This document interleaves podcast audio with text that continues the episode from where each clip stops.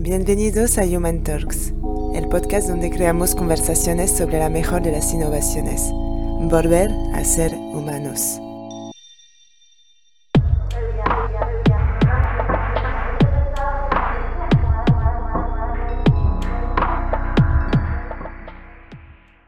Hola, humanizadora, humanizador. Hago este audio de introducción de manera excepcional para anunciar algo muy importante para el podcast y es que finalmente el podcast pasa de un formato online a un formato offline, es decir, presencial. Y el 28 de junio, el miércoles 28 de junio, a las 6 de la tarde en Barcelona, hemos organizado el primer evento Human Talks, de charlas Human Talks presencial. No es algo que realmente eh, es muy emocionante, eh, me hace muchísima ilusión. Los ponentes que vendrán son ponentes muy potentes, todavía están por confirmar, pero realmente creo que será un evento muy interesante. El formato es el siguiente. Tres ponentes nos explicarán desde su punto de vista y desde su ámbito profesional y también obviamente personal cómo están afectando la, entrada de nuevas tecnologías, especialmente de tecnologías inteligentes, inteligencia artificial, etcétera, en su mundo profesional, ¿no? Y cómo está reposicionando y cambiando al ser humano en eh, estas áreas de conocimiento que los ponentes eh, pues eh, son expertos y nos dirán qué opinan, sus reflexiones, sus puntos de vista, sus perspectivas de futuro. El formato es de unas charlas cortas, de 15-20 minutos máximo, y luego el público asistente podrá hacer un par o tres de preguntas y luego habrá un apartado de networking en el que podremos charlar con los ponentes, charlar entre nosotros y obviamente crear estas conversaciones humanas que tanto buscamos desde el podcast, desde el principio y obviamente se van a trasladar al formato presencial. Si estás en Barcelona o quieres acercarte, de hecho la ubicación está muy cerquita de Sans, si quieres acercarte en Barcelona el día 28 de junio a las 6 de la tarde, de 6 a 8 y cuarto, 8 y media aproximadamente, estaremos eh, realizando la primera edición de las charlas Human Talks. Espero que estés allí, espero verte. Eh, próximamente haremos difusión, eh, pasaremos el link donde hacer las inscripciones, que seguramente será a través de la plataforma Eventbrite. Y Atención porque las plazas son limitadas, muy limitadas, de hecho diría yo. El evento está preparado para máximo 30-35 personas y el aforo, como ves, pues es eh, bastante limitado, pero eso lo hará eh, mucho más cercano, mucho más humano y así espero que, sea el, desarrollo de, esta primera edición de, de las charlas Human Talks. 28 de junio a las 6 de la tarde, ubicación muy cerquita de la estación de Sans por si vienes de fuera y quieres acercarte. Registro totalmente gratuito. Pasaremos más detalles próximamente y de nuevo aprovecho para darte muchas gracias, muchas gracias por seguirme durante todo este tiempo, por escuchar el podcast y si vienes, si nos conocemos en persona y, y conoces también a los ponentes y hacemos esta primera edición que seguro que contigo, si vienes, será un éxito. Gracias y como siempre, seguimos humanizando.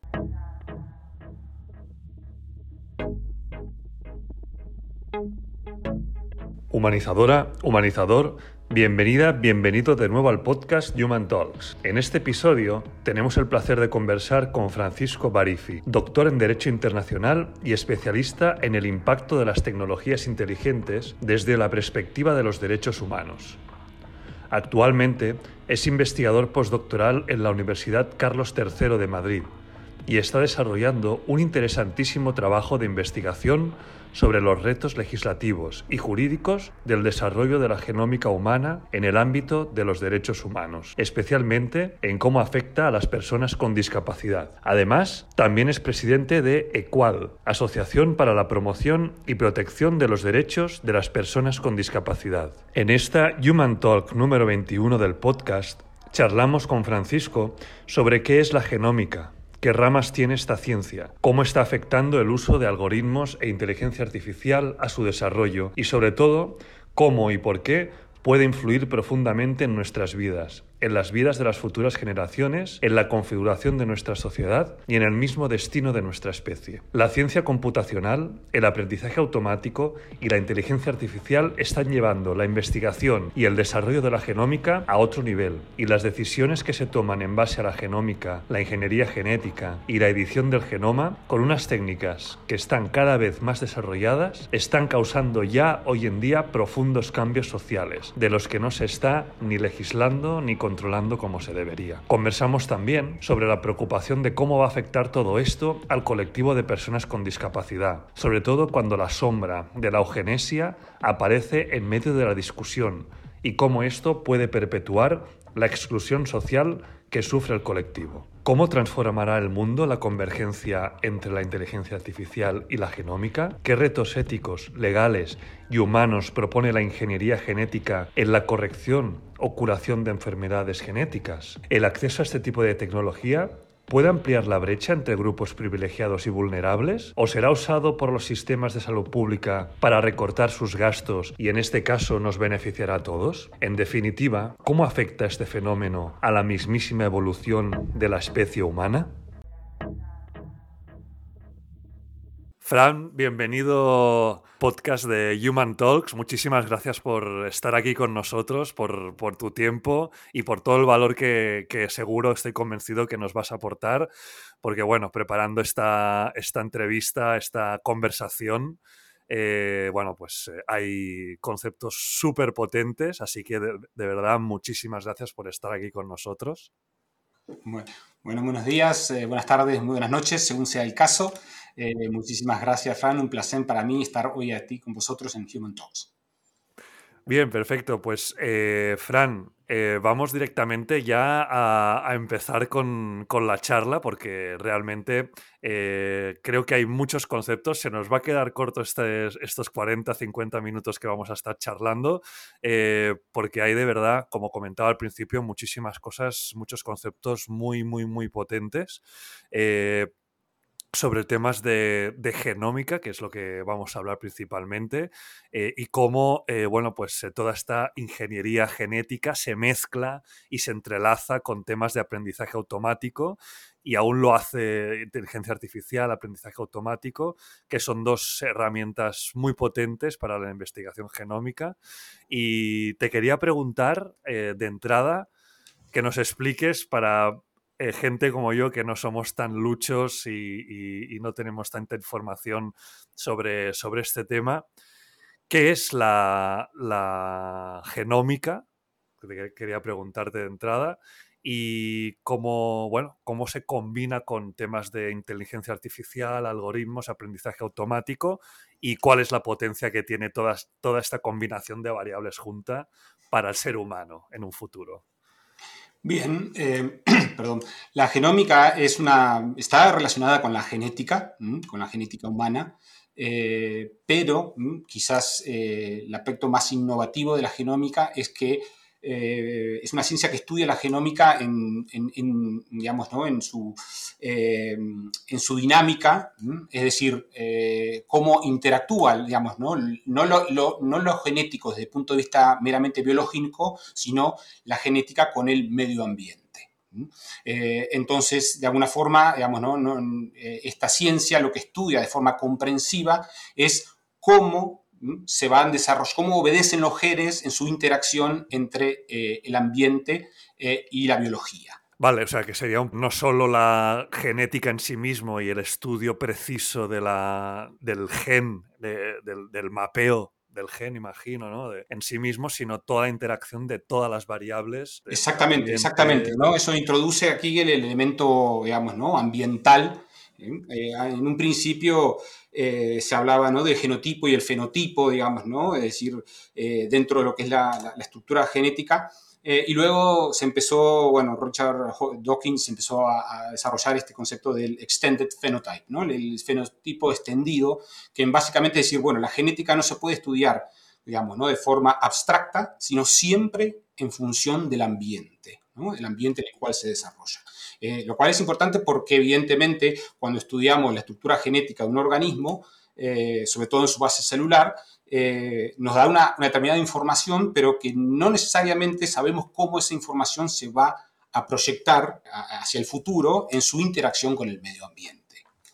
Bueno, eso es una de. Me, hace pensar en una de las discusiones clásicas de la psicología y del, también de, todas las ciencias humanistas, que es en qué medida algo se hace o se nace, ¿no? Eh, por ejemplo, ¿no? Cuando discutimos muchas veces en, ámbitos más corporativos, empresariales o del deporte, el talento se nace con el talento, se hace, se tiene que. Entonces, ¿en qué medida eh, es algo intrínsecamente genético o la genética necesita de un ambiente para desarrollarse. Y es un poquito esto, ¿no? Absolutamente, Fran. Justamente creo que has dado en el clavo eh, esta famosa discusión entre nurture and nature and nurture, ¿no? Es naturaleza o es ambiente, ¿no? Eh, y justamente creo que la genómica, eh, digamos, ¿no? La variación es que se centra en, digamos, en ese, en ese equilibrio justamente entendiendo que eh, la verdadera respuesta está justamente en una interacción de ambas cuestiones. ¿Es naturaleza o es ambiente? ¿Mm? ¿Es nature or nurture? Bueno, justamente la genómica, lo que entra ahora justamente a través de, eh, digamos, ¿no? de, los descubrimientos científicos y sobre todo de la inteligencia artificial, eh, digamos, ¿no? es, a, precisar, a establecer mucha más precisión eh, en cómo operan justamente la, genética eh, en contraste con estas dos variables, la meramente biológica y lo que, es, lo que hace al ambiente. Me parece súper interesante y yo te voy, a, te voy a dejar una frase ahora eh, cuando estábamos eh, entrando en la sala para hacer la grabación y tal. Ha salido ya el nombre del filósofo Yuval Noah Harari. Creo que va a salir más durante, durante esta conversación, ¿verdad? Y, pero preparándome esta, esta entrevista, esta conversación, vi una frase que, creo que es muy potente de él, que dice de que somos datos y algoritmos bioquímicos. Creo que esto tiene muchísimo que ver con la convergencia entre inteligencia artificial y sistemas de aprendizaje automático, ¿no? Y toda esta parte de, tecnologías inteligentes que, actúan o interactúan con, esta investigación y estos cambios sobre la investigación del de la genómica, etcétera. Y yo te quería preguntar qué es lo que aporta o, e, o, qué provoca que nosotros tengamos ahora desarrollada este tipo de tecnologías para la genómica. ¿En qué medida nos lleva más allá en, todo esto? Bien, eh, sí, o sea, realmente comparto eh, esta visión de, Harari. Eh, tengamos en cuenta que la genómica también, siempre digo como que la genómica es, es tanto ciencia biológica como ciencia computacional. Es decir, es la fusión o la convergencia de dos ciencias. No puede existir, o sea, no podemos hablar de genómica hoy por hoy sin, sin, los dos elementos. Es biología y es ciencia computacional. Eh, y para entender la genómica, para, para trabajar en genómica, digamos, eh, actualmente eh, se requiere, digamos, ¿no? de tantos de conocimientos de biología humana como de ciencia computacional. Justamente porque poco lo que hemos decodificado a través del Human eh, Genome Project ¿no? del año 2000, cuando se hace el primer mapeo del genoma humano, un mapeo que además eh, demandó más de una década, es uno de los esfuerzos de colaboración eh, científicas más importantes de la historia de la humanidad. costó sumas billonarias para hacer justamente la secuenciación genética de un, digamos, ¿no? de un genoma humano. Eh, y bueno, eh, lo que, digamos, hace dos décadas mm, demoró una década y billones de dólares, hoy por hoy podemos hacer es un estudio, una secuenciación genética de una persona, de un ser humano, eh, en 48 horas y por 150 euros. entonces, realmente, digamos, ¿no? vean cómo cómo ha avanzado, cómo ha influido la ciencia computacional principalmente, es lo que ha acelerado y ha permitido eh, la, computación necesaria eh, para mapear, digamos, ¿no? la genética, digamos, ¿no? tomar una muestra eh, de, digamos, ¿no? humana, de saliva, de sangre, analizarla y hacer un mapeo genético de una persona, ¿no? que me va a determinar, me va a dar una cantidad de información genética, pero que además es información genética que está codificada. justamente dentro de la disrupción de los LLM, de los, los nuevos sistemas de inteligencia artificial, que lo que han permitido es justamente eh, digamos, dialogar entre los diferentes lenguajes humanos, ¿no? El, lenguaje de texto, el lenguaje eh, de imagen, el lenguaje de video, el lenguaje también del ADN. Eh, es decir, lo que permite básicamente, por eso un poco la cita tú que decías de, Harari, ¿no? que somos datos. O sea, evidentemente no hay mucha diferencia entre digamos, ¿no? la estructura genética y atómica, si se quiere, y celular del ser humano eh, y, la, digamos, ¿no? y, la, y el mundo virtual, digamos, ¿no? el código binario que, está, digamos, ¿no? que se estructura todos nuestros sistemas informáticos de inteligencia artificial.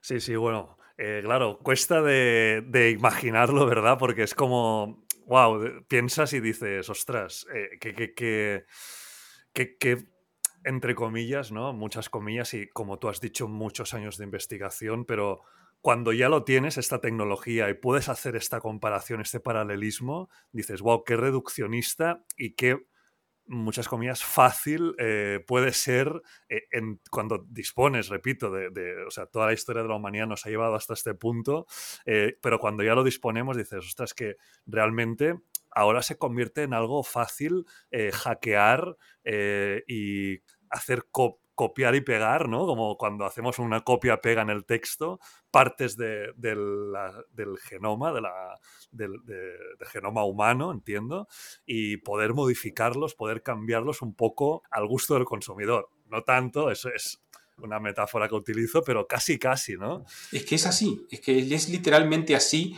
Eh, quizás conviene un poco eh, contextualizar, digamos, ¿no? que la, genómica, eh, básicamente, desde el punto de vista más ético, ¿no? O sea, entremos quizás un poco a consecuencias más prácticas desde el punto de vista ético-legal, ¿no? La, la, genómica, digamos, a mí me gusta señalar como que tiene dos grandes pilares, ¿no? un pilar que tiene que ver con lo que es la información genética y es la parte de la ciencia genómica que me permite mapear, identificar, hacer un mapa genético de un organismo. Ojo que estamos hablando de un organismo. Eh, digamos, la genómica se aplica tanto al ámbito vegetal, al ámbito animal, como al ámbito humano.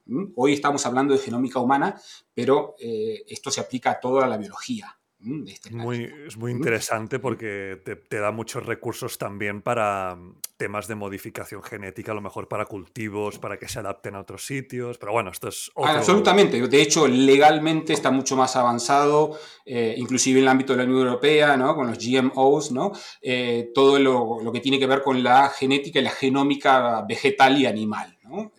Eh, y quizás ahora el, el, desafío del próximo milenio, digamos, hacia el futuro tiene que ver esto con meternos eh, a abordar y a regular la genómica desde la humana, ¿no? Pero obviamente eso lo tenemos que hacer eh, desde mi punto de vista, ¿no? Y ese es un planteo muy eh, personal, ¿no? desde el paradigma de los derechos humanos, ¿no? O sea, ya no como una cuestión de salud humana, no una cuestión ambiental, no una cuestión de bioética, sino como una cuestión de derechos humanos.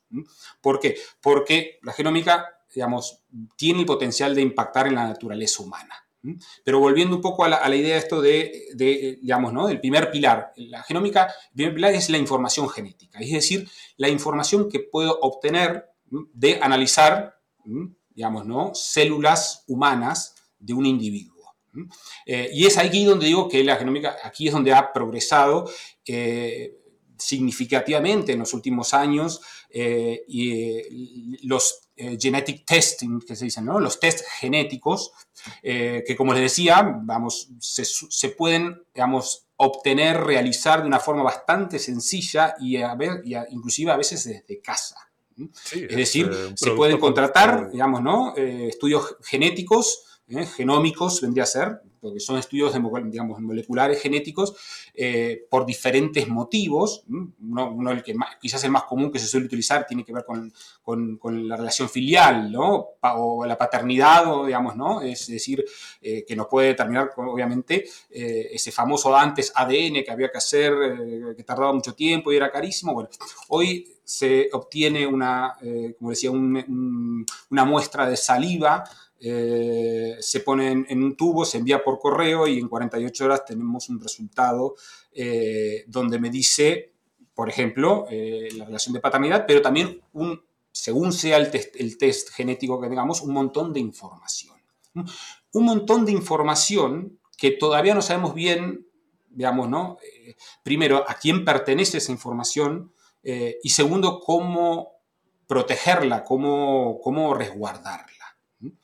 Eh, y voy a, hacer un ejemplo, ¿no? Es decir, quizás habrán escuchado en la prensa un caso de un actor muy recientemente, este, el actor que hace de Thor en Avengers, Chris Hemsworth, que él eh, justamente hace un tiempo atrás, porque estaba participando en un documental y se llevó, o sea, le llevaron adelante un test genético, eh, el cual le, le arrojó eh, que tenía un 80% de posibilidades de desarrollar la enfermedad, enfermedad de Alzheimer, justamente por todo wow. Esto no lo conocía. Este y él inclusive fue, salió en prensa porque él, digamos, se manifestó, no sé si esto sigue siendo el caso, que él iba a hacer un parate en su carrera eh, actoral porque quería dedicarse a su familia, es decir, básicamente le cambió la vida en base a una información genética. Una información genética que quizás él no, sé si estaba muy seguro de que quería conocer o no, digamos, ¿no? porque por otro lado permite prevenir. Entonces, esta información genética, este uso genómico que se está haciendo así medio desordenado, eh, en realidad tiene la fuerza de transformar radicalmente la medicina.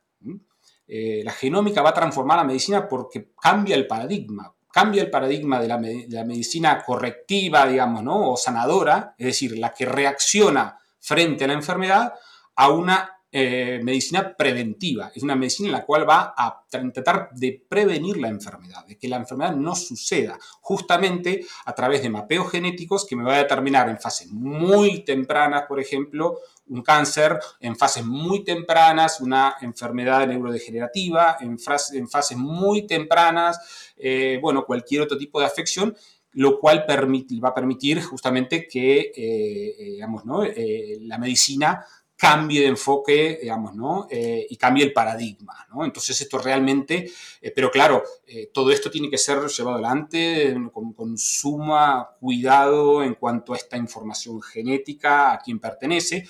Y digo, ¿por qué a quién pertenece? Porque, por ejemplo, en el caso que les mencionaba, ¿no? se revela esa información genética de esta persona, de este actor, que está basada obviamente en toda su herencia genética, tiene que ver justamente con sus padres, con toda su línea hereditable, pero que también afecta a sus hermanos, hermanas, a sus hijos, ¿no? Y entonces es, y por ahí, eh, esta es una información que tiene que mantenerse en, ámbito más personal, más privado, eh, resguardado, porque afecta no solamente a quien se hace el test, sino a otras personas. Completamente, eh, claro. Eh, entonces, eh, realmente creo que vamos a empezar a ver en los próximos mm, años y la medida en la cual no los gobiernos empiecen a tomar, digamos, ¿no? el toro por las astas en, cuanto a la regulación de la genómica, vamos a empezar a, encontrar un montón de, de, problemas relacionados con este tipo, ¿no? Y es que se le está dando a las personas una información genética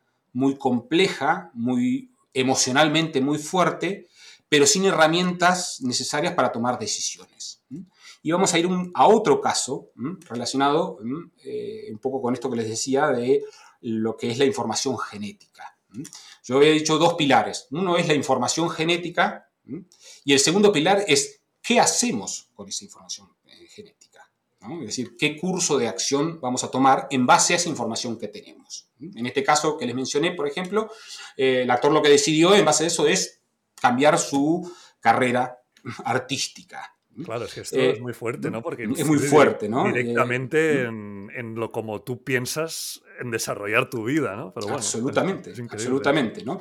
Pero en otros casos, eh, y aquí es quizás el ámbito que, que ofrece más oportunidades y riesgos, si se quiere, eh, en torno a la información genética eh, y tiene que ver si la información genética me detecta algo que genéticamente está, eh, es anormal, indeseado o defectuoso, y ojo, pongo muchas comillas a todos estos conceptos, tenemos el segundo pilar o el segundo elemento de la genómica, que es la ingeniería genética.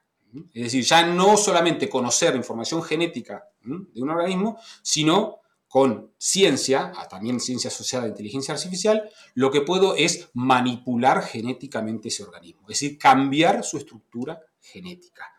Y ese es el segundo elemento, digamos, ¿no? de, ético y, legal y humano, de, gran preocupación. ¿Eh? En el caso de Harari, él habla un poco de ingeniería genética no habla tanto de genómica como eh, también identificando lo que es información genética, pero obviamente para que haya ingeniería genética yo tengo que contar con información genética eh, buena y, fiable, ¿no? Eh, entonces, bueno, aquí tenemos estos dos elementos y les comento ya, otro ejemplo, quizás para meternos en un caso más complejo y que está relacionado también con, mi trabajo de investigación. Y es eh, la, digamos, ¿no? la, genómica eh, como una ciencia que corrija o cure enfermedades genéticas. Eh, a día de hoy, en la mayoría de los países de la Unión Europea, yo diría en casi todos, no de forma estandarizada, pero ya según la edad, digamos, ¿no? es bastante estandarizado que las madres gestantes se sometan a un test genético, eh, un estudio genómico, eh, a veces cada vez más complejos, pero algunos de ellos, por ejemplo, con 10 semanas de embarazo y, unas, y un simple muestra de sangre de la madre, eh, se puede determinar o se puede identificar con bastante grado de certeza digamos, ¿no? entre 20 y 40 enfermedades genéticas sobre todo las de tipo monogenético eh, que puede tener, eh, en este caso, el embrión. Eh, evidentemente, poco, digamos, evidentemente en, Europa todavía no está habilitada, digamos, ¿no? éticamente ni legalmente la manipulación genética, es decir, manipular el embrión y mucho menos en la línea germinal. Pero, claro, lo que, sí, lo que sí existe es que las madres gestantes o las parejas gestantes están contando con información genética a eh, estadios muy tempranos de gestación. Y en base a esa información, que vuelvo a repetir, una información, ¿eh? a usted vamos al médico, la, pareja recibe un formulario que dice que ese, digamos, ¿no? ese embrión tiene tal y tal posibilidad de desarrollar tal y tal enfermedad. Eh, también es información, pero esa información ¿Qué, curso de acción va a tomar? Bueno, lo que está tomando, eh, por ejemplo, en algunos casos, eh, siempre cito el caso este de Islandia, que hace más de una década, es decir, más de 10 años que no nacen niños con síndrome de Down. ¿Por qué está sucediendo esto? Bueno, justamente porque se llevan adelante test genéticos como la, eh, en Islandia, como en varios países de la Unión Europea, digamos, está habilitada la interrupción del embarazo en el primer trimestre. Eh, además en, muchos casos como un derecho inherente a, la mujer y del cuerpo de la mujer, con lo cual la mujer toma esa decisión, digamos, en, el primer trimestre, donde tiene habilitado además descartar embriones que tienen, digamos, supuestamente alguna enfermedad genética, lo que, lo que está generando es una selección genética ¿eh? encubierta. Estamos, lo cual no quiere decir que esté bien o que esté mal, lo que estoy diciendo es que se está está pasando sin que lo estemos analizando, sin que lo estemos discutiendo, sin que lo estemos eh, debatiendo y además poniendo a la pareja, digamos, ¿no? Eh, gestante o a la mujer gestante eh, frente a una decisión muy difícil emocionalmente, digamos, ¿no? Fran, vos, vos que sos más del ámbito de la psicología, entender un poco lo que implica esto, ¿no? Es decir, tengo un, un hijo en, mi vientre y me están dando un montón de información que me está diciendo que es defectuoso, que tiene tales problemas, y en base a eso tomar una decisión si sigo adelante o no con el embarazo. Eh, y esta es una de las consecuencias muy claras eh, y puntuales que les planteo de la genómica, digamos, ¿no? Eh, y, de cómo se está produciendo, a mi juicio, por falta de, como decía, de regulación, bueno, es entendible, ¿no? Nos, pasa con todas las tecnologías disruptivas que progresan tan rápidamente que no nos da tiempo ni siquiera a entender qué es lo que está pasando, mucho menos a regularlo. Si no entiendo lo que está pasando, mucho menos puedo regularlo. Eh, entonces, bien, vamos, bueno, aquí es donde se abre todo un horizonte. Es un horizonte en el cual, hoy por hoy, como les decía, en, este caso concreto, se está produciendo una especie de selección genética, pero que en la medida en que se habilite técnicas de edición genética, en Europa están prohibidas y yo creo que probablemente por mucho tiempo más, pero que se han realizado ya eh, en el ámbito y sobre todo en lo que es la línea germinal que se dice, ¿no? Es decir, cuando la manipulación genética es eh, a nivel, em, em, digamos, ¿no? embrional, digamos, ¿no? embrionario, eh, o en alguno de las células de huevos o cigotos, digamos, ¿no? lo cual genera que esa manipulación genética sea hereditable. Es decir, acá hay un nuevo elemento también ético, eh, digamos, ¿no? ético y legal de, gran preocupación, y lo que lleva un poco a determinar que la decisión sobre la edición genética, la línea germinal, es, no es una decisión individual o de la pareja o a nivel privado, familiar, sino que es una decisión que debemos tomar socialmente. Claro, porque todo esto va a afectar a, al genoma humano. Al genoma humano en sí mismo. Al genoma humano, exactamente. Eh, al genoma humano, ¿no? Entonces, eh, básicamente la edición genética en la línea germinal lo que tiene el potencial es de eliminar, pero definitivamente, algún tipo de variación genética. Eh, y, y, bueno, eso plantea, como decía, innumerables cuestiones éticas. el, eh, horizonte de cuestiones éticas, morales, eh, obviamente también legislativas, es wow, eh, muy, muy potente porque bueno, se abre, bueno, lo que decías tú al principio de de la respuesta, un paradigma de. un nuevo paradigma para, para, toda la, para todo el tema de la, de la, genética, de la genética humana y un nuevo paradigma también para la, para la medicina. O sea que me parece algo que sí, que efectivamente tiene muchas, muchas, muchas aristas, muchas aristas. Y me interesa mucho el tema de, de la discapacidad. Bueno, alguna vez, eh, pues en, su momento compartimos también eh, mesa de discusión sobre temas de discapacidad y comentabas eh, el caso parado de ya no nacen más personas con síndrome de Down. Claro, primero de todo, esta modificación de la diversidad humana que de alguna manera estamos cortando de raíz y por el otro lado, las, las difíciles decisiones que tienen los familiares, sobre todo, obviamente, las, las madres de, eh, de estas no nacidos, de estas personas que no nacen por esta característica que se predice que tienen y que, bueno, pues, eh, y, esa decisión es muy fuerte, ¿no? Entonces, estas dos cuestiones eh, son tremendamente difíciles y creo que, que sí, ¿no? Que, que, que, tenemos que regularlo. En cuanto, a la, en cuanto a la discapacidad, todo esto ¿cómo ves que, va a afectar? ¿Va a haber realmente una selección genética que va a recortar la diversidad humana como tal? ¿Podemos ir hacia una especie humana eh, demasiado poco diversa o muy uniforme y eso va a dejar de enriquecer al, ser humano y a la diversidad humana. ¿Cómo se está yendo por aquí? Hay preocupación eh, en el sector de la discapacidad sobre, sobre esta cuestión. Siempre está en la sombra, digamos, ¿no? la, idea de la eugenesia, eh, que en algún momento surgió con Galton, ¿no? Eh, que tomó un poco de el sobrino de Darwin, ¿no? Eh, en su momento Galton fue el que desarrolló la, idea de la eugenesia y entendida más como, eh, en su momento era como el perfeccionamiento de la especie humana. Eh, lo que pasa que en aquel momento, digamos, con la, ciencia genética mendeliana, que se llama, por decir una forma, digamos, la posibilidad de hacer selección genética eh, la única que existía era justamente es controlar con quién se reproduce con quién. De la misma forma eh, que, se, ha, generado la selección, digamos, ¿no? La manipulación genética vegetal en su momento. Eh, entonces, bueno, las, aplicaciones y sobre todo los resultados de, de, ese enfoque eugenésico clásico eran muy escasos y realmente generaban muchísimas más vulneraciones de derechos que, resultados, si es que eso sin admitir, digamos, que, lo, que, el, objetivo se, hubiera sido eh, correcto.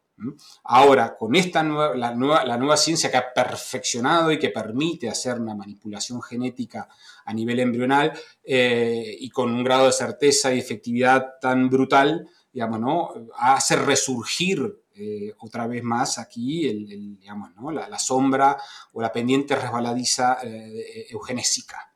Claro, y además con eh, tecnología que, nos facilita muchísimo más, es decir, ya no es una planificación social, sino que se hace casi, como comentábamos antes, a la carta, ¿no? absolutamente, absolutamente. mucho el proceso.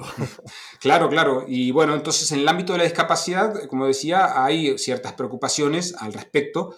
Eh, históricamente las personas con discapacidad han sido objeto de marginación y de segregación, y hay un sentimiento eh, muy negativos de hacia la discapacidad eh, de la sociedad, muchas veces, eh, digamos, ¿no? de, pena y de caritativo, ¿no? Em, entonces, bueno, es como que la primera reacción frente a la noción social de discapacidad y es, bueno, pero ¿quién no quisiera eliminar la discapacidad? ¿no? Y eso es, digamos, y así, dicho así conceptualmente, es esta afirmación es, algo que realmente eh, incomoda o al menos preocupa al sector de la discapacidad, porque en algún punto lo que me estás es negando mi propia identidad. Y entonces, dentro del ámbito de discapacidad, bueno, quizás aquí tenemos que, empezar a distinguir un poco. Hay diferentes, eh, eh, digamos, ¿no? posiciones en torno a esto.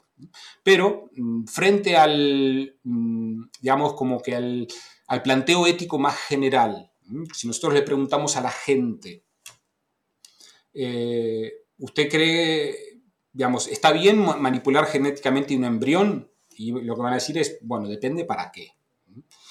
Hoy, por ejemplo, eh, la ciencia genética, la ingeniería genética, permitiría fácilmente, entre otras cosas, seleccionar o decidir, por ejemplo, sexo, color de ojos o eliminar, por ejemplo, Huntington's, síndrome de Downs o eh, sickle cell anemia. ¿no? Es decir, son todas enfermedades monogenéticas fácilmente de detectar.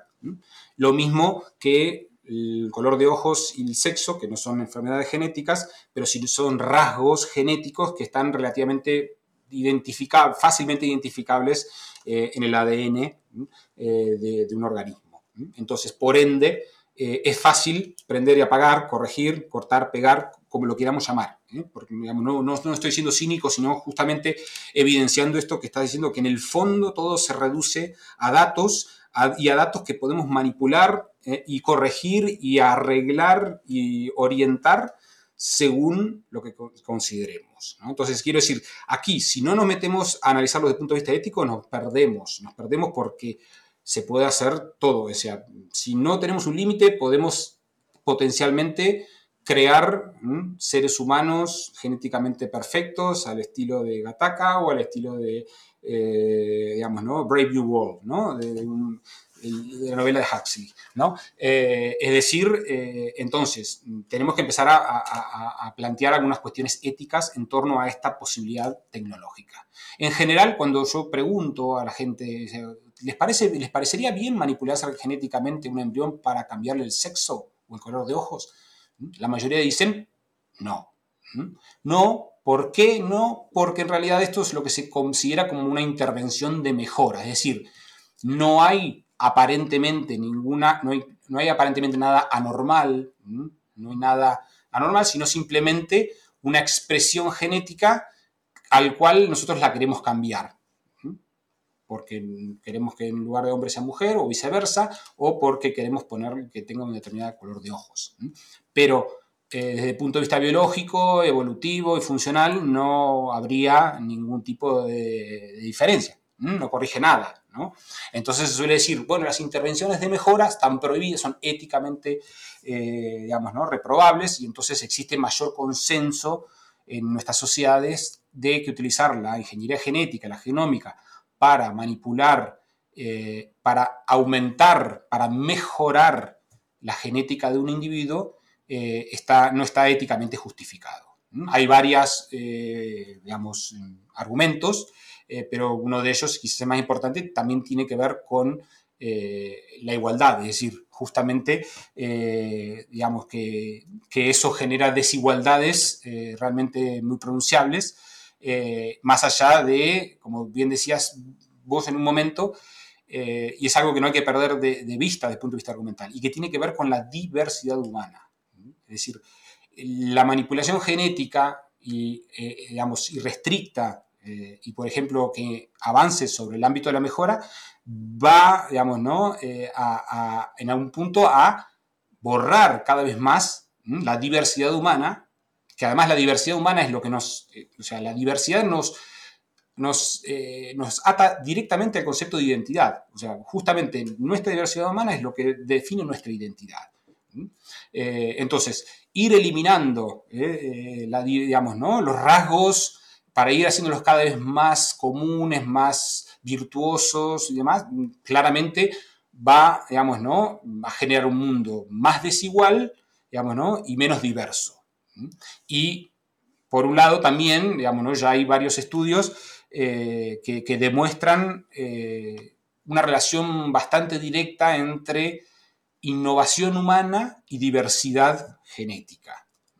Es decir, digamos, eh, curiosamente dentro de lo que se llama el espectro, el espectro neurodivergente, no, no hablemos de espectro autista, pero sí el, espectro neurodivergente, radica, digamos, ¿no? o hay digamos, ¿no? una concentración estadísticamente inusual de científicos, pensadores eh, y personas que piensan fuera de la caja, ¿no? Out of the box, justamente porque son neurodivergentes, porque son diversos, eh, les permite una ventaja evolutiva, analítica diferente que no, hace que no sea casualidad que, digamos, ¿no? cuando vamos a entrar un poco a la vida privada de la mayoría de los grandes científicos, de los grandes genios, encontramos ¿no? Eh, que están en su gran mayoría en el espectro, ¿eh? ¿no? es diferente porque tiene dislexia, porque tiene Asperger, porque tiene autismo moderado, porque, por lo que sea. Entonces, ojo con cargarnos eh, la diversidad así de forma directa y restricta,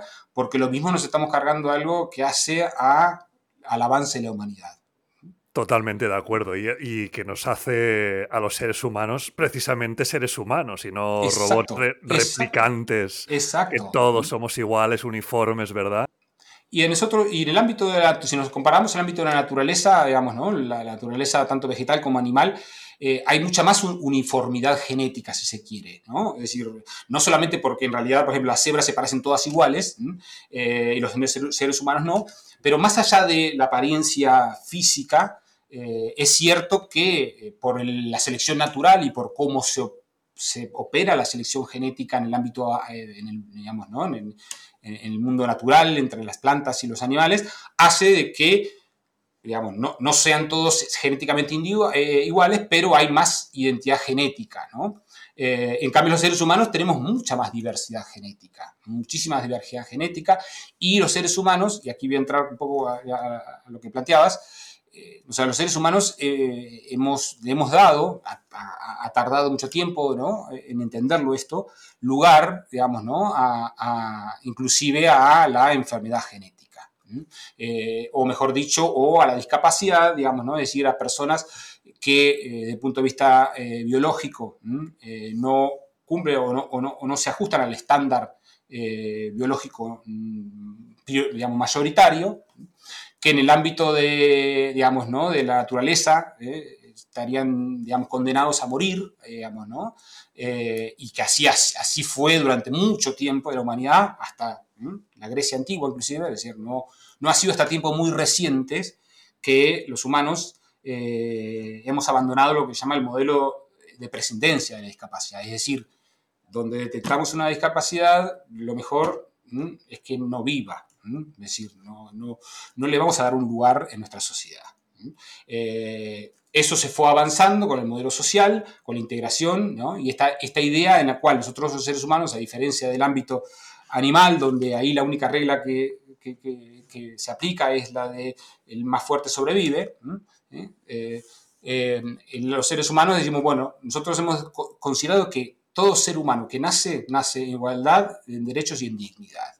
Y entonces es tomarse en serio un poco eso realmente, o sea, nos estamos apartando del, del cauce biológico natural, por supuesto, pero esto es una decisión humana, ética, moral, en la cual hemos decidido, cuando nace una persona, nace en igualdad, en dignidad y en derechos. Entonces, a partir de ese momento, no podemos hacer distinciones éticas de ningún tipo. Entonces, partiendo de esa base, ahora la ciencia de la ingeniería genética propone, digamos, ¿no? como una segunda eh, posibilidad ya no mejorar la estructura genética de una cosa, sino corregir algo que esté mal, o enfermedades, enfermedades genéticas.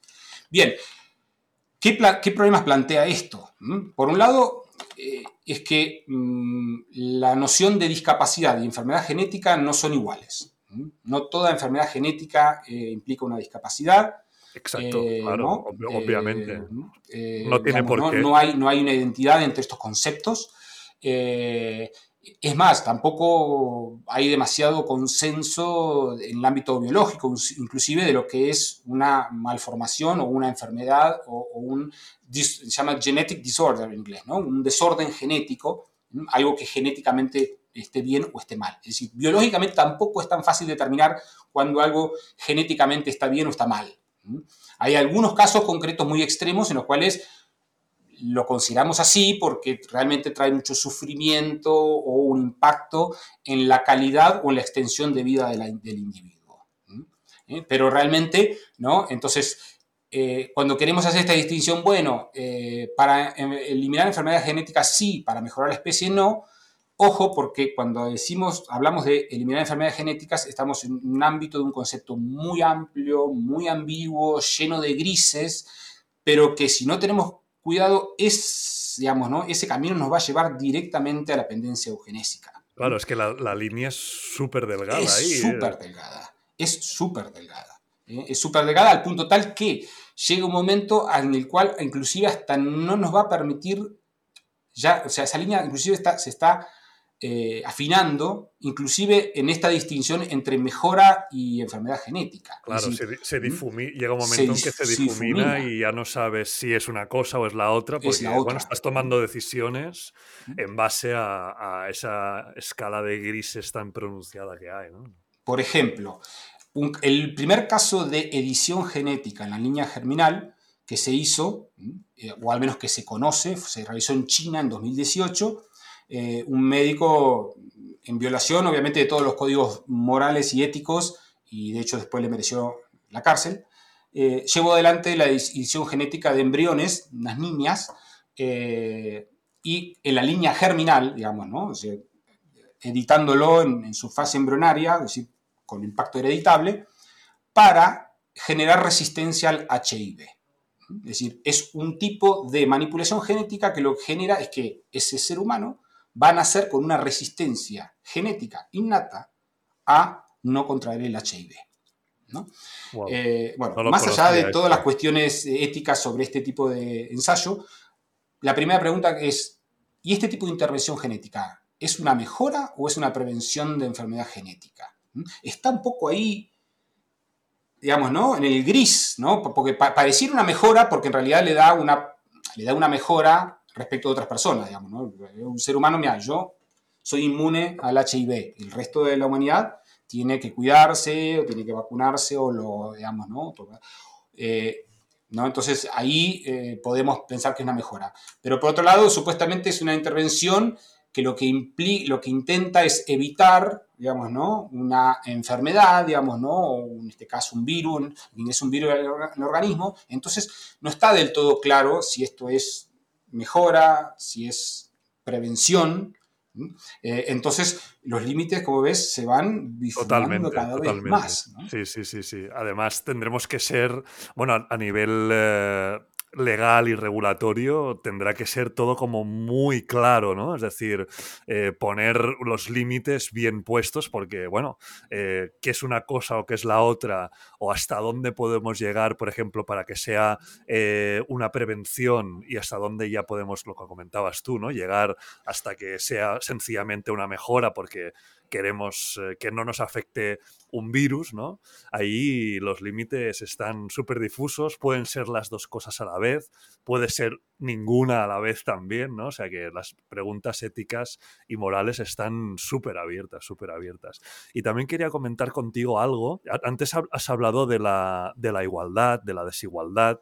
Y automáticamente eh, me ha venido a la cabeza el tema de, claro, el acceso a este tipo de tecnología. ¿Quién va a poder disponer de esta eh, tecnología para beneficiarse de ella o para usarla, ¿no? Porque claro, aquí mm, de entrada a mí se me plantean dos conceptos. Uno, que la salud pública en general, ¿no? Eh, todo el mundo se pueda beneficiar de ello porque se entienda como una manera de después ahorrar costes o ahorrar eh, eh, recursos de la sanidad pública porque pues seremos más resistentes a, bueno, contraeremos enfermedades o no después, o sea, haremos un gran trabajo de prevención para luego no tener que eh, invertir tantos recursos en curar eh, las enfermedades. Y por otro lado está lo de siempre, ¿no? que esta tecnología sea accesible solo en el ámbito privado, por tanto se tenga que pagar más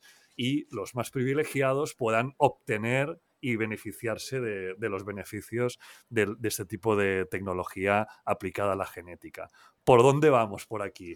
¿Va a causar desigualdad? ¿Cómo se está viendo? ¿Cómo se está planteando el futuro de esto? Es muy interesante la pregunta, Fran, porque justamente eh, creo que hoy por hoy eh, se está dando esto, se está en un punto eh, llevando a cabo en un ámbito meramente privado. Cuando digo privado es eh, dentro del marco de reproducción asistida o de reproducción humana eh, en, clínicas de fertilidad. entonces, como tú bien dices, eh, quienes pueden acceder a eso realmente es un grupo de la población relativamente menor. y además, si se habilitan sistemas, digamos, ¿no? o, técnicas de manipulación genética, sobre todo a través de edición genética germinal, eh, claramente estamos hablando de una tecnología eh, cara, digamos. Eh, y al alcance de pocos. Entonces esto claramente genera una situación de desigualdad.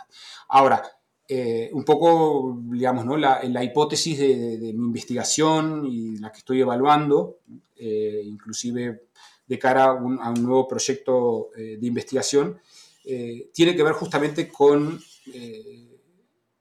enmarcar, la necesidad de enmarcar la genómica como una cuestión de derechos humanos y de dominio público. yo creo que el Estado debe tomar control inmediato de la genómica y de, sus implicaciones eh, tecnológicas y humanas de forma inmediata.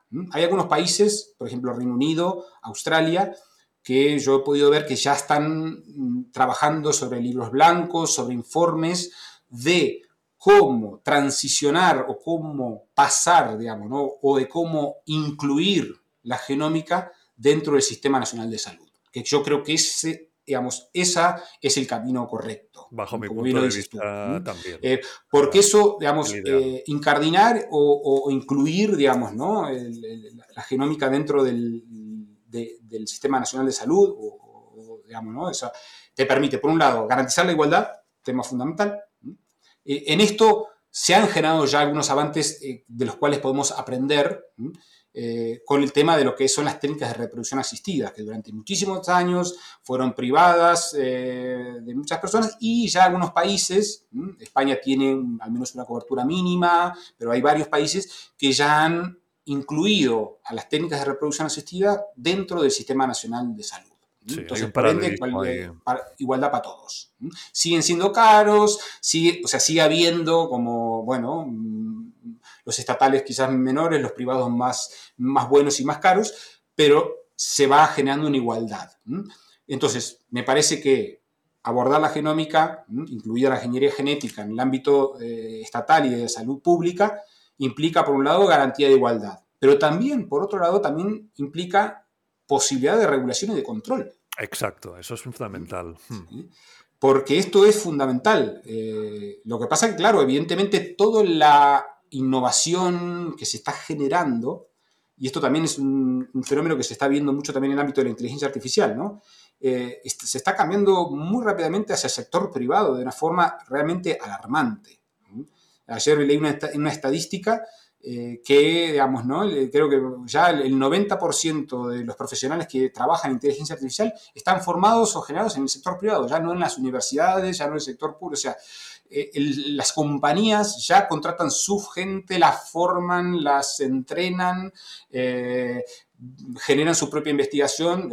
No quiero decir que esto no se venía produciendo, pero quiero decir que cada vez es más significativo. Entonces, si eh, seguimos, digamos, ¿no? no regulando, no, introduciendo al Estado, digamos, ¿no? en, este ámbito de desarrollo tecnológico, me parece que la solución va a ser muy desagradable muy desagradable. Y, la pregunta que a continuación quiero hacerte, que cae por su propio peso, es preguntarte cómo se regula todo, todo esto, ¿no? Porque parece, parece complicado, o sea, ¿cómo, cómo lo hacemos? Es muy, digamos, es muy complicado, eh, justamente porque la genómica, al ser una ciencia convergente, es decir, donde convergen varias, varias, varias elementos o varias ciencias o ramas, eh, también tiene un impacto, eh, digamos, ¿no? en diferentes áreas de regulación del derecho. Es decir, la genómica se le puede entrar desde diferentes lugares. Se le puede entrar desde la bioética, se le puede entrar desde la salud pública, se les puede entrar desde la medicina, se le puede entrar desde eh, los derechos humanos pero el problema es que no tenemos ningún marco comprensivo general que nos aborde todo de forma comprensiva. Se le puede entrar desde la protección de datos personales, es decir, tiene un poco de todo esto. Yo creo que el desafío eh, es que esto se tiene que regular de forma, vuelvo a repetir, de forma estatal, eh, y es más, yo esto lo, es, una hipótesis que estoy trabajando eh, y que tiene que ver con que me creo que debería haber una agencia europea eh, de genómica. Es decir, al igual que como se hizo con los GMOs, ¿no? con los organismos genéticamente modificados, y la Unión Europea tiene un sistema de control bastante restricto en cuanto a la manipulación genética animal y vegetal, creo que debe hacer lo mismo con la genómica humana. Algo que es muy difícil porque es institucionalmente muy difícil. Sabemos que la Unión Europea solo tiene competencias sobre aquello que no ha delegado directamente a los estados, o sea que hay algunas limitaciones de carácter eh, competencial. Eh, también hay algunas limitaciones en cuanto a las diferentes estructuras eh, burocráticas de la Unión Europea, digamos, ¿no? de quién se haría cargo, digamos, ¿no? de, regular esta cuestión y de qué forma. pero mi hipótesis tiene que ver con una regulación comprensiva, un nuevo marco. Eh, eh, lo mismo pasó con la inteligencia artificial, y es decir, la inteligencia artificial, eh, a, día de hoy, al menos en Europa, el único marco normativo que tenemos efectivo para frenar las consecuencias de la inteligencia artificial es el régimen general de protección de datos personales. Es decir, ¿eh? Es, el único marco que más o menos me defiende un poquito. Pero estamos hablando de algo muy puntual, digamos, ¿no? Entonces, se, luego se empezó a tratar de regular la inteligencia artificial en los ámbitos de digitalización, el ámbito administrativo, y ahora, y ahora ya, que, ya quedó bastante en evidencia, y así se está trabajando en la Unión Europea con el nuevo reglamento, es que la inteligencia artificial necesita un ámbito normativo propio que regule la inteligencia artificial, digamos, ¿no? ¿Cómo lo regulamos? Tenemos que crear un marco narrativo de cero. Eh, obviamente que no genere contradicciones, que sea coherente con el sistema legal vigente, que dialogue con los diferentes ámbitos jurídicos que tienen aplicación, pero un ámbito propio, porque es tal, de tal magnitud y de tal consecuencia, digamos, disruptiva, que requiere un marco normativo, digamos, hecho de cero, build from scratch, ¿no? Eh, y entonces eh, me parece que es un poco el, mismo camino que eh, debe recorrer, digamos, ¿no? la regulación de, la genómica y de la ingeniería genética.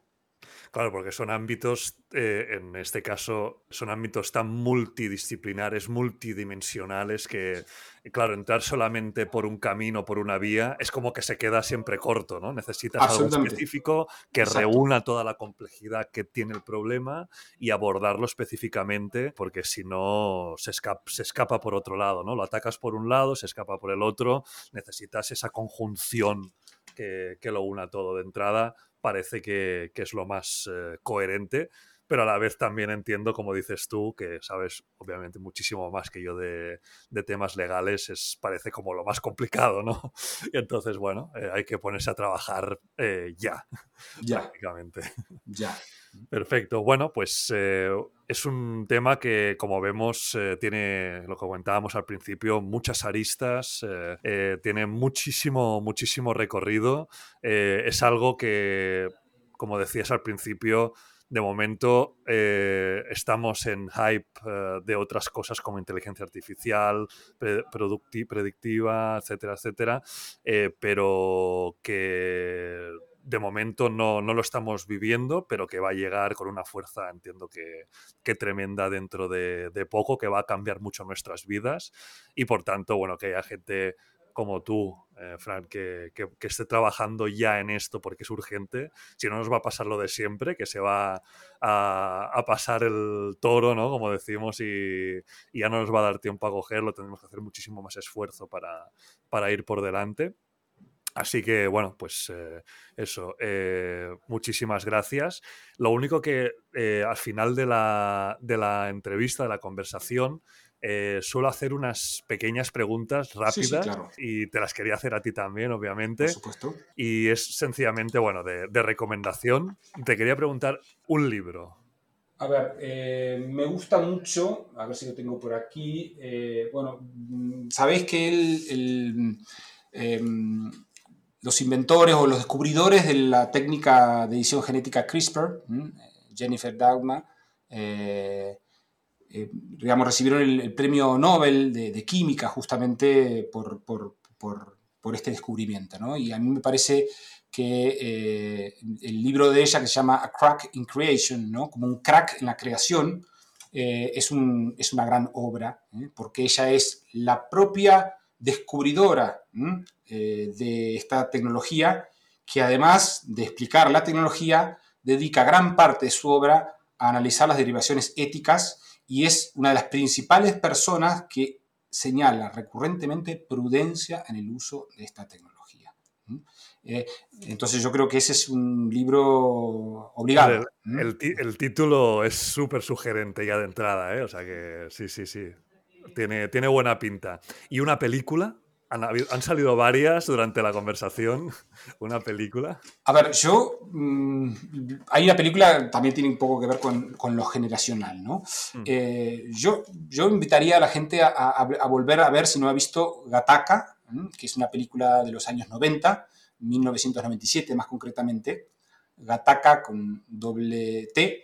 Eh, y esta es una película eh, que realmente está protagonizada por Uma Thurman y Ethan Hawke y Jude Law, eh, son los tres protagonistas, eh, y es una película en la cual plantea un... En, los años 90 se lo planteaba como una, una película futurista de ciencia ficción. Eh, digo, volvería a ver porque si ustedes ven hoy Gattaca, van a ver que ya no es más una película de ciencia ficción.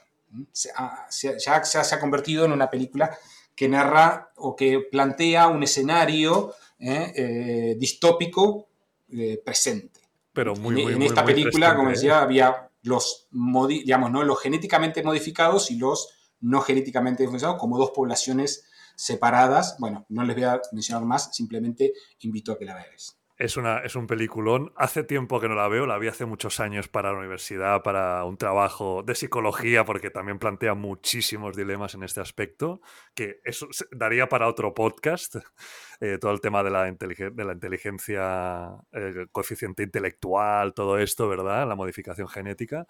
Eh, muy recomendada y me la volveré a ver, ahora que he hablado contigo. Y la última pregunta, ahora sí. ¿A quién me recomendarías para ser el próximo entrevistado en Human Talks, en este podcast? No sé si te, ocurre alguien en concreto que digas, va, con esta persona. Puede ser de este ámbito o de cualquier otro, ¿eh? relacionado con temas de humanización de la tecnología. Bueno, hay un genetista eh, mm, catalán, que quizás le conozcan, Montoliu, eh, que, bueno, a mí me gusta mucho, lo he escuchado en unos eh, em, TED Talks y he leído alguna cosa de él. y me gusta un poco, estamos hablando de, un, de, un, profesional del ámbito de las ciencias biológicas, ¿no?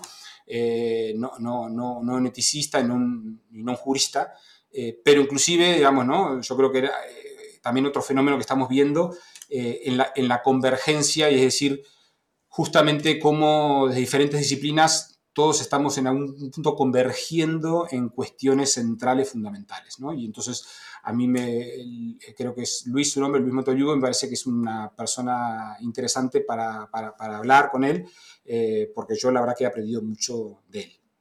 Genial, Fran, pues de verdad, muchísimas gracias por estar aquí este rato con nosotros, por conversar conmigo. Ha sido súper interesante, con mucho valor y de verdad, muchísimas gracias por pasarte por el podcast. Gracias a ti y gracias a todos.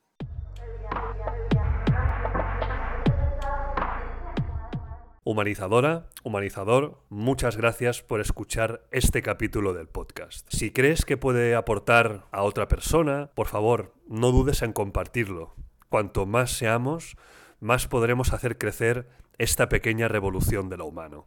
También nos ayudará si dejas algún comentario o alguna valoración en cualquiera de las plataformas que estés escuchando este podcast. Seguimos humanizando.